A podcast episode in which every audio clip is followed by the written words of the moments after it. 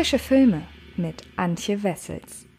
Hallo liebe Freds und herzlich willkommen zu einem neuen Podcast aus der Fred Carpet Reihe. Und ich möchte heute gar nicht lange um den heißen Brei herumreden. Dieser Podcast wird nämlich ziemlich lang, denn er handelt von Mank, dem neuen David Fincher Film, der ab dem 4. Dezember bei Netflix streambar sein wird. Und wie gesagt, ich will gar nicht weiter drum rumreden, denn dieser Podcast wird sowieso einige Minuten länger, als ihr es von meinen Podcasts normalerweise gewohnt seid. Und ich werde über den Film auch noch ausführlich bei Frische Filme im Video bei YouTube sprechen. Also haltet da unbedingt die Augen auf. Wer sich nun aber gar nicht mehr halten kann vor Nervosität, dem möchte ich hier an dieser Stelle schon mal einen Überblick über den Film geben. Und ich hoffe sehr, dass euch das Ganze Spaß bereitet und wünsche euch nun ganz viel Spaß bei dieser XXL-Kritik zu David Finchers Mank.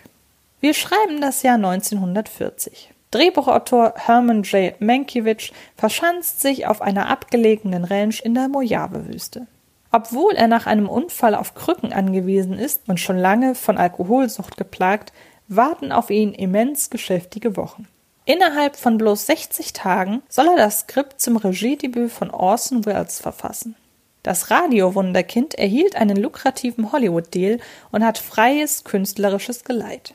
Das nutzt er aus, indem er den streitlustigen Mankiewicz mit dem Drehbuch beauftragt. Mankiewicz entwickelt, während er von der deutschen Krankenschwester Freda gepflegt wird, einen Wälzer von einem Drehbuch, den er der britischen Schreibkraft Rita diktiert. Mank, wie ihn alle nennen, malt sich in aller Genauigkeit einen Film über einen reichen, herzlosen Zeitungsmagnaten aus, der die Politik kaltschnäuzig lenkt. Die Inspiration ist offensichtlich. William Randolph Hearst, den Mankiewicz 1930 kennenlernte, mit dem er sich trotz einiger Differenzen anfreundete und von dem er sich schließlich nach turbulenten Jahren entzweite.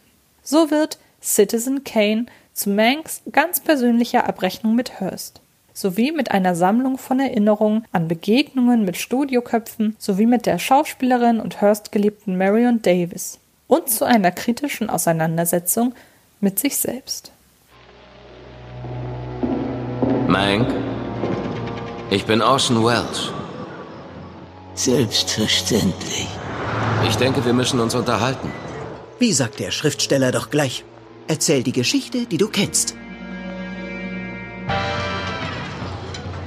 Hallo, meine Verehrung. Machen Sie es sich gemütlich, Mr. Mankiewicz. Oder soll ich Sie Herman nennen? Bitte, nennen Sie mich Mank. Mank. Mank. Mank. Mank. Mank. Das ist Herman Mankiewicz, aber wir müssen ihn Mank nennen. Es ist durchaus kurios, wie im Jahr 2020 auf Netflix die fiktionalisierten Verarbeitungen des alten Hollywoods der Studiosystem-Ära zusammenfinden. Neben der im mehrfachen Wortsinne fabelhaften Ryan Murphy-Miniserie Hollywood feierte auf dem Video-on-Demand-Dienst im ersten Halbjahr 2020 das Drama Curtis seine Deutschlandpremiere. Tamas Ivan Topolanski thematisiert in dieser ungarischen Filmproduktion, die ihre Weltpremiere bereits 2018 feierte, die Entstehung des legendären Filmklassikers Casablanca. Und nun reicht Netflix die neue Arbeit von David Fincher nach, der zuletzt bei Gone Girl und somit vor immerhin sechs Jahren Filmregie führte. Sein Drama Mank geht dabei nach einem kleinen Schritt weiter zurück in die Vergangenheit als Hollywood Murphys Serie spielt kurz nach dem Zweiten Weltkrieg, und Curtis. Fincher behandelt den Schreibprozess von Orson Welles einflussreichem Regiedebüt Citizen Kane, das lange Zeit praktisch jede ernsthafte Umfrage nach dem besten Film der Geschichte anführte. Mittlerweile hat zwar Alfred Hitchcocks Vertigo ein ähnlich zuverlässiges Abonnement auf diesen Titel der Superlative, das macht die Entwicklung der Citizen Kane Story sowie die Geschehnisse, die den Plot inspirierten, allerdings nicht minder relevant für das Heute ebenso wie dem Aufkommen von ausführlichen Auseinandersetzungen mit dem güldenen Hollywood auf Netflix schwerlich eine gewisse Ironie abzusprechen ist. Immerhin ist Netflix unter den global führenden Streaming-Plattformen die mit dem geringsten Anteil an Filmen, die älter als 40 Jahre alt sind. Und dass sogleich mehrere Loblieder auf Glanzleistungen der Kinogeschichte auf Netflix debütieren, ist angesichts dessen sehr skurril, dass sich der Streamingdienst und die Kinos seit Jahren ganz und gar nicht grün sind. Denn statt klassische Kinoauswertungsfenster zu würdigen, machte Netflix früh klar, seine Eigenproduktionen zeitgleich zum hypothetischen Kinostart online stellen zu wollen. Eine nicht zu duldende Forderung für die Kinos, die der Streaming-Riese daher hinter sich ließ.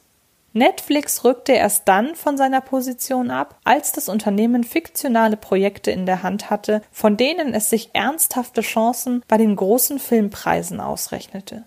Diese Filme bekommen seither ihren Alibi-Kinostart, um nach Prestige zu feilschen und sich gegebenenfalls überhaupt erst für diese Awards zu qualifizieren. Ein Retter der Kinos sieht anders aus. Gleichwohl gilt, die Entscheidungsträger in Netflix Filmsparte haben eine ehrliche Faszination für Orson Welles. So sorgte 2018 Netflix dafür, dass Welles unvollendete experimentelle Regiearbeit The Other Side of the Wind posthum nach über 30 Jahren Wartezeit vervollständigt und veröffentlicht wurde.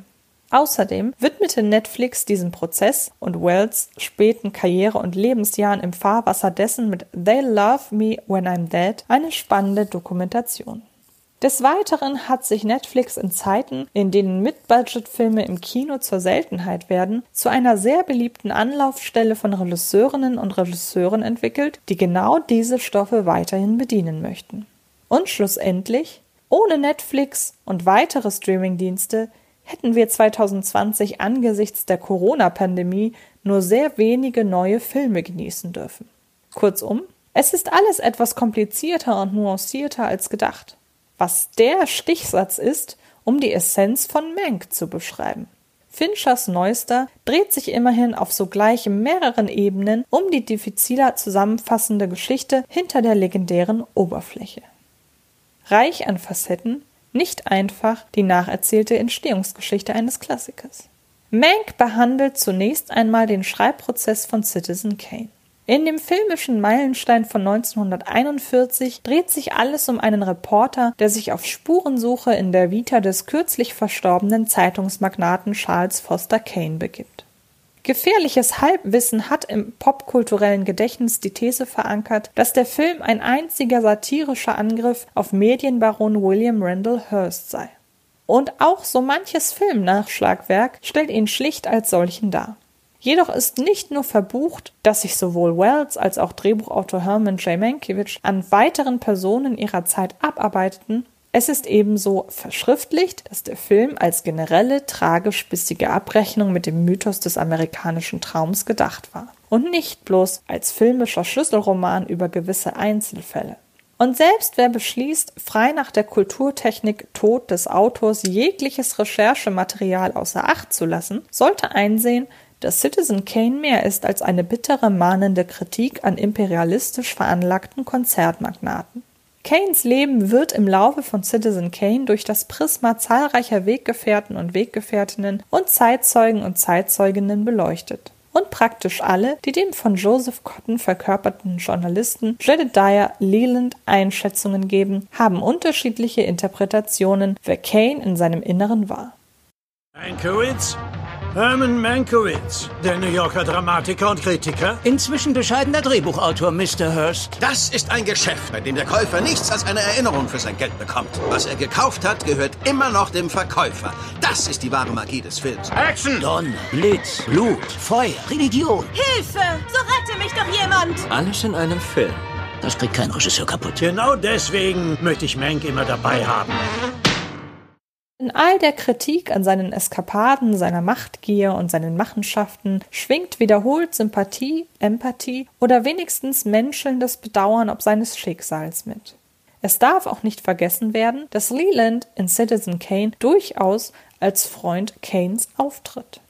Diese Widerhaken, diese kleinen Komplikationen innerhalb des Films Citizen Kane ziehen sich zudem durch die von fälschlichen Verallgemeinerungen geprägte Rezeption des Filmes wurde noch lange Wells von der Filmschreibung als Wunderkind geschildert, das bei seinem Debüt auf der Höhe des Schaffens war und danach vom Studiosystem unermüdlich zermahlen wurde. Oder er war, fragt man spätere Filmgeschichtsschreibung, ein Genie, das über seine eigene Arroganz stolperte. Oder er war ein Großkotz mit Talent, der einmal voll ins Schwarze traf. Die Wahrheit war höchstwahrscheinlich wesentlich komplizierter und der urbane Mythos Wells sei wie Kane geendet, kann auch nicht oft genug in Biografien des Regisseurs korrigiert werden. Ebenso kann es nicht genug Hinweise geben, dass Wells den Film keinesfalls im Alleingang geschrieben hat. Mehr noch, Sein Co-Autor Herman J. Mankiewicz merkte nur zu gerne an, dass er das Drehbuch ganz ohne Wells geschrieben hätte. Filmhistoriker schenkten dem jahrzehntelang keinerlei Beachtung. Und als Pauline Kiel in einem Essay 1971 gegen den Stromschwamm und Mankiewicz als das Genie hinter dem Drehbuch bezeichnete, wurde sie gar zum Hassobjekt ihrer vor allem männlichen Kollegen. Mittlerweile ist die Obsession, monolithische Idole zu kreieren, gesunken. Und nunmehr findet Kiels Perspektive viel mehr Gehör als damals. Zu Beginn von Mank legt es der Film auf ein weiteres Echo dieser man muss genauer hinschauen und der Blickwinkel kann sich ändern Thematik an. Denn im ersten Akt kreieren Regisseur David Fincher visuell und Drehbuchautor Jack Fincher, David Finchers 2003 verstorbener Vater, der dieses Drehbuch in den 90er Jahren geschrieben hat, erzählerisch zahlreiche Parallelen zu Citizen Kane. Die sind in ihrer Summe deutlich mehr als bloße Schau mal, ich habe dieselbe Kameraeinstellung oder Wortfolge gewählt Spielereien. Auch wenn man sie auf den ersten Blick dafür halten könnte. Doch in ihrer Gesamtheit deuten sie anfangs die Interpretationsmöglichkeit an, dass Mank davon handelt, dass Herman J. Mankiewicz beim Schreiben des Drehbuchs vor allem sich in die Figur Kane eingefügt hat. Mankiewicz ist während des Schreibprozesses geistig geschwächt, körperlich gelähmt und meilenweit von seinem einstigen Ansehen entfernt. Genauso wie der späte Kane. Ehe sich dieser Oh, davon handelt Mank also Interpretationsansatz verfestigen kann, schlägt Mank allerdings einen neuen Weg ein und zeigt in Rückblenden vermehrt Situationen, in denen sich Mankiewicz als idealistischer Jungspund im Geiste im Dunstkreis von Hearst, Studioboss Louis B. Mayer und anderen Mächtigen befindet. Es sind Passagen, in denen Mank über deren Weltsicht sowie politische Einflussnahme die Nase rümpft und in denen er die Mächtigen mehrmals anmault oder vorführt. Jedoch hat er weniger Erfolg mit seinem Gegenwind, als ihm lieb wäre. Er und ein Vertrauter machen sich sogar mit einem Augenrollen durchgeführten Gelegenheitsjob die Finger schmutzig, mit dem Gedanken, dass ihre Taten schon nicht das Zünglein an der Waage sein werden. In diesen Mank-Filmpassagen wird nunmehr die Hypothese aufgeworfen, dass Mankiewicz unter anderem den Reporter Jeremiah Leland als eine Art besseres, fiktionales Ich angelegt hat. Schau zweimal hin. Selbst Nebenfiguren in Mank machen solche es ist komplizierter Erkenntnisse durch und oder werden zu ihrem Mittelpunkt. Tom Burke spielt Orson Welles als selbstverliebten Großkotz, mit konstanterer Haltung als Mank und als der arme Tropf, der Manks ausschweifendes Drehbuch in Filmform eindampfen und kohärent umsetzen muss. Die von Lily Collins gespielte Schreibkraft Rita Anfangs eine pflichtbewusst strenge Person, die Mankiewicz mit ihren Blicken teils regelrecht durchbohrt, bekommt von seiner Krankenschwester später reinen Wein eingeschenkt, wie gutherzig und hilfsbereit der krakelnde, ich-bezogene, rüpelhafte Künstler sei. Woraufhin Rita geduldiger im Umgang mit ihm wird. Wie ich hörte, jagst du äußerst gefährliches Wild. Gott schütze William Randolph Hearst. Bereit und gewillt, den großen weißen Wal zu jagen? Nennen Sie mich ruhig Ahab. Kommen Sie rein. In dem Tempo wirst du nie fertig. Du hattest 90 Tage gesagt. Wells hat gesagt 60. Ich tue, was ich kann. Ich habe dein selbstmörderisches Trinken ertragen, dein zwanghaftes Spielen und deine dusseligen platonischen Affären. Du schuldest mir was, Herman. Manks Gattin Sarah wiederum wird von Toppins Middleton mit zurückhaltender, bescheidener Eleganz und gleichermaßen fasziniertem wie dezent gefrustetem Blick zwar so gespielt, dass sie einheitlich geschrieben erscheint, womöglich sogar wie eine monotone, eindimensionale Figur, doch denkt man nur eine Sekunde länger über Sarahs charakterliches Profil und die Dynamik zwischen ihr und ihrem Mann nach, ist sie fast schon ein Enigma. Jede Sequenz mit Sarah ändert die Vorzeichen, ob sie eine liebende Ehefrau ist oder eine gehörte Gattin, die nicht realisiert, wie wenig sie geachtet wird. Oder eine Frau, die ganz genau weiß, wie sehr die Liebe aus ihrer Ehe verschwunden ist und die nun das Beste daraus macht. Oder eine entspannt zurückgelehnte Natur, die sich amüsiert den Wahnwitz anschaut, die mit ihrem Mann, seinem Beruf und seinem Umgang in ihr Leben zu drängen pflegt. Oder, oder, ob Sarah sich zwischen den zahlreichen Rückblenden-Vignetten des Films wandelt oder in den einzelnen Sequenzen schlicht aufgrund des verschobenen erzählerischen Mittelpunkts anders dasteht, bleibt Interpretationsfrage. Kane lässt erneut grüßen. Wie famos ist es also, dass sich selbst einzelne Sätze in Mank immer wieder in einem neuen Kontext begeben. Das Skript ist voll mit wiederkehrenden verbalen Bonmots, die aber je nach Situation ganz anders wirken. Und damit nicht genug. Das Spielchen lässt sich sogar noch weiter treiben, denn David Fincher hat mit Mank nicht bloß einen Film geschaffen, der von der Entstehung eines legendären Filmes handelt und dabei bei jeder Gelegenheit darauf verweist, dass Ereignisse und Persönlichkeiten facettenreicher sind, als man im ersten Augenblick denken würde, denn genauso wie Citizen Kane hat Mank eine Komponente, in der diese, man muss es auch aus einer freundlicher gesonnenen Position betrachten, Relativierung vollkommen aufgegeben wird. Citizen Kane mag seine Titelfigur partiell humanisiert haben. Ihre Taten, wie die Manipulation medialer Berichterstattung zum eigenen Vorteil, allerdings wurden unmissverständlich angeprangert.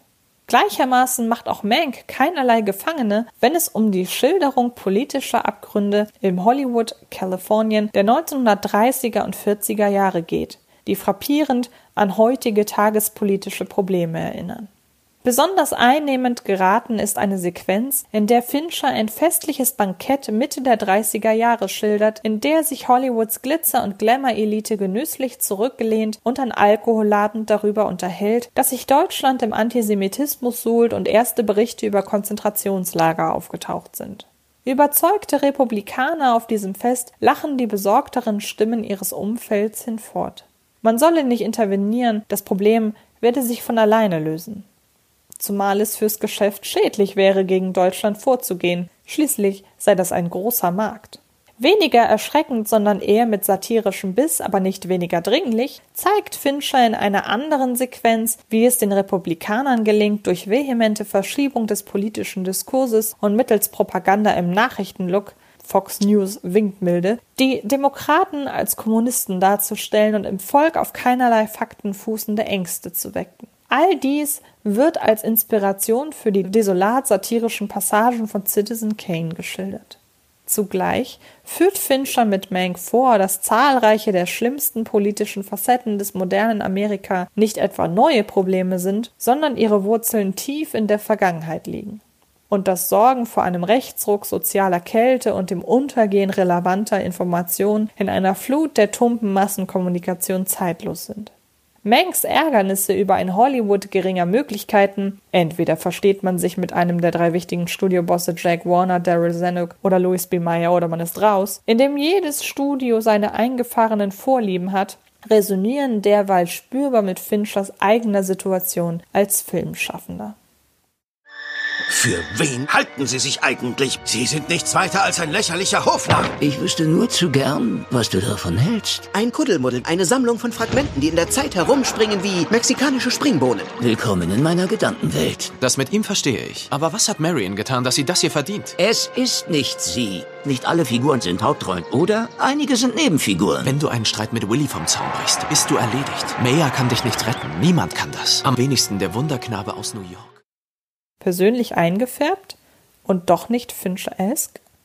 Obwohl Mank schon jetzt wiederholt als David Finchers persönlichster Film bezeichnet wurde und es als späte Adaption eines Drehbuchs seines verstorbenen Vaters auch sehr wahrscheinlich sein dürfte, so ist er stilistisch nicht überaus Fincher-esque. Anders als Quentin Tarantinos Once Upon a Time in Hollywood, einem weiteren sehr persönlichen Film eines namhaften Regisseurs, der sich in einer vergangenen Hollywood-Ära abspielt, ist Finchers Auseinandersetzung mit der Kunst vom Film nämlich nicht randvoll mit seinen Markenzeichen. Zwar hat der Cast von Mank in Interviews bereits zu erkennen gegeben, dass Fincher wieder einmal seinem Ruf als Regisseur, der Aberdutzende bis gar über 100 Takes verlangt, gerecht wurde, aber anders als Social Network, seine vorherige fiktionalisierte Nacherzählung wahrer Ereignisse, ist Mank ein pures Drama und nicht etwa eines, in das Fincher typischen Thriller-Sensibilitäten eingeflossen sind. Und wo Fincher sein Publikum sonst auf eine Armlänge Abstand zu seinen Figuren hält, beweist er dieses Mal vergleichsweise viel Wärme, sowohl bildsprachlich als auch darin, wie er es seinem Cast gestattet, die Figuren anzulegen. Vor allem Mamma Mia-Star Amanda Seyfried verleiht als Marion Davis Mank eine herzliche, leichtfüßige Wärme, wie es sie sonst kaum bei Fincher zu spüren gibt. Sie spielt die Ex-Schauspielerin, die nun hauptberuflich Hursts Geliebte ist, als schillernde Persönlichkeit, die es ausnutzt, dass fast alle sie intellektuell brutal unterschätzen. Mit spielerischer Leichtigkeit verteilt Marion tief sitzende Seitenhiebe, äußert mit großen Augen und ironischer Babyschnute punktgenau politische Analysen und macht sich mit einem liebevoll geäußerten, dennoch höchst neckischen Sarkasmus über ihren Partner lustig. Seyfried vermittelt in dieser Rolle nicht nur eine unbändige Energie, sondern strahlt auch Charme, Werf und smarten Witz aus, was Marion Davis zu einer gleichermaßen faszinierenden wie facettenreichen Person macht. Ihr koketter Umgang mit der Titelfigur hat gar den Schmiss eines Screwball-Reports, obwohl zwischen ihnen ganz klar eine respektvolle Distanz herrscht, sodass ihre Dialoge nie wie Flirts wirken. Selbst wenn ein idyllischer Spaziergang durch einen Zoo äußerst behaglich inszeniert wird. Gary Oldman indes blüht vor allem in diesen Schnellfeuerszenen im Zusammenspiel mit Seyfried auf, ist aber auch den restlichen Film über als Herman J. Mankiewicz preisverdächtig. Der die dunkelste Stunde Mime ist schlicht wie gemacht für diese grantige, innerlich brodelnde, hochsarkastische und dennoch zeitweise idealistische Rolle des smarten, aber auch snobistischen Drehbuchautoren voller Feuer und Reue. Da übersieht man es gerne, dass Oldman streng genommen etwa zwei Jahrzehnte zu alt für den Part ist. Das Gone Girl Komponistenduo Trent Reznor und Atticus Ross untermalt all das mit einem Score, der exakt so aus der Ära stammen könnte, in der Mank spielt. Für das passende Flair, speziell mit historisch akkuratem Material aufgenommen, ist der Manx-Score primär jazzy und flott. Einzelne Szenen haben dagegen den dröhnenden, leicht scheppernden Klang eines kleinen 30er Jahre Filmorchesters, das die Gefühle der zentralen Figuren subjektiv begleitet.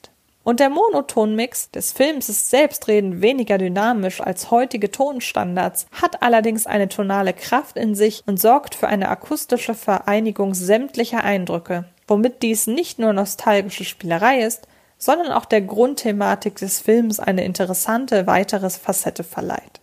Ich habe jede Ablenkung beseitigt, jede Ausrede ausgeschlossen. Ihre Familie, ihre Kumpane, den Alkohol.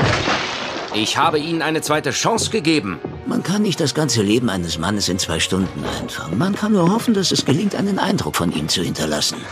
Wieso hast? Neben seiner ganz persönlichen blonden Betty Boop warst du sein liebster Dinnergast. Kennst du zufälligerweise die Parabel vom Affen des Leierkastenspielers? Bildästhetisch wagen sich Fincher und Kameramann Eric Messerschmidt unterdessen an einem Spagat. Mank wurde mit der Monstro-Monochrome gedreht, einer modernen Schwarz-Weiß-Filmkamera. Daher und weil der Film konsequenterweise für Schwarz-Weiß ausgeleuchtet und ausgestattet wurde, erreichen Fincher und Messerschmidt klarere, ansprechendere Bilder als viele in Farbe gedrehte Filme, die erst in der Postproduktion zu Schwarz-Weiß-Filmen wurden, wie etwa Alexander Paynes Nebraska, in denen das monochrome Bild eine niederschmetternde Stimmung ausdrückt. Mank ist mit seinem Schwarz-Weiß-Look zwar hauptsächlich ein visuelles Festessen für Old Hollywood-Nostalgiker und Nostalgikerinnen, doch das fidele Licht- und Schattenspiel, die Bandbreite, in welchen Schattierungen die stilvolle Kleidung und die verwinkelten Schauplätze erstrahlen und die klare Linienführung in Finchers Bildwelt dürften auch ohne diese positive Vorbelastung ansprechend wirken. Gleichwohl hat Fincher mit 2.20 zu 1 ein modernes, ultrabreites Bildformat gewählt, statt das klassische 1,37 zu 1 Bild von Citizen Kane zu imitieren. Und die Monstro-Monochrome bleibt auch ohne Farbe nun einmal eine hochmoderne Digitalkamera, die ihrem Bild in vielen Szenen eine leicht eisige Klarheit verschafft, wo ein historisch akkurates Kameraequipment mitunter eine flauschig warm assoziierte Unschärfe verursacht hätte. Ob Fincher bei diesen Entscheidungen inkonsequent war oder Mank so bildsprachlich von einer reinen Imitation zu einem Film gemacht hat, der auch in seiner visuellen Ästhetik als sein Vorbild nachahmte, dennoch im heute verwurzelte Reflexion auf das damals zu erkennen ist, muss an anderer Stelle ausdiskutiert werden. Doch ob bewusst oder unbewusst, dass Fincher im Jahr 2020 einen warm und einladend aussehenden Schwarz-Weiß-Film erschafft, obwohl diese Ästhetik spätestens seit Schindlers Liste mehrheitlich für deprimierende Konnotationen genutzt wird und ihm trotzdem einen Hauch digitaler Kälte und Klarheit mitgibt, lässt uns noch einmal festhalten, es ist alles etwas komplizierter. Kommen wir nun also zu einem Fazit. Mank mutet zunächst schlicht wie eine ausführliche Verneigung vor Citizen Kane und seinen Entstehungsprozess an. Doch David Finchers Drama ist zudem ein passionierter Kommentar darüber, wie komplex und manchmal dann doch wieder erschreckend einfach Situationen und Personen sein können. Wenn ihr noch immer dabei seid, dann freue ich mich an dieser Stelle umso mehr, dass ihr dieser wirklich sehr, sehr langen Kritik zu Mank beigewohnt habt. Und wenn ihr jetzt wirklich Bock habt, diesen Film zu sehen, dann könnt ihr das tun. Ab dem 4. Dezember ist David Finchers neuester Film auf Netflix streambar. Ich werde mich noch einmal in aller Ausführlichkeit demnächst bei YouTube auf unserem Frische Film bzw. auf unserem Fred Carpet Kanal im Rahmen von Frische Filme äußern, aber ich glaube, mit dieser Kritik seid ihr wirklich gut vorbereitet für David Finchers neuesten Streich und ich wünsche euch ganz, ganz viel Spaß dabei. Ich freue mich sehr, dass ihr dabei wart. Und dann sehen wir uns ganz bald wahlweise in einer neuen Ausgabe von Frische Filme oder hier im Podcast. Haltet Augen und Ohren auf. Viel Spaß beim Filme gucken und bis bald. Das war Film ist Liebe, der Podcast von Fred Carpet.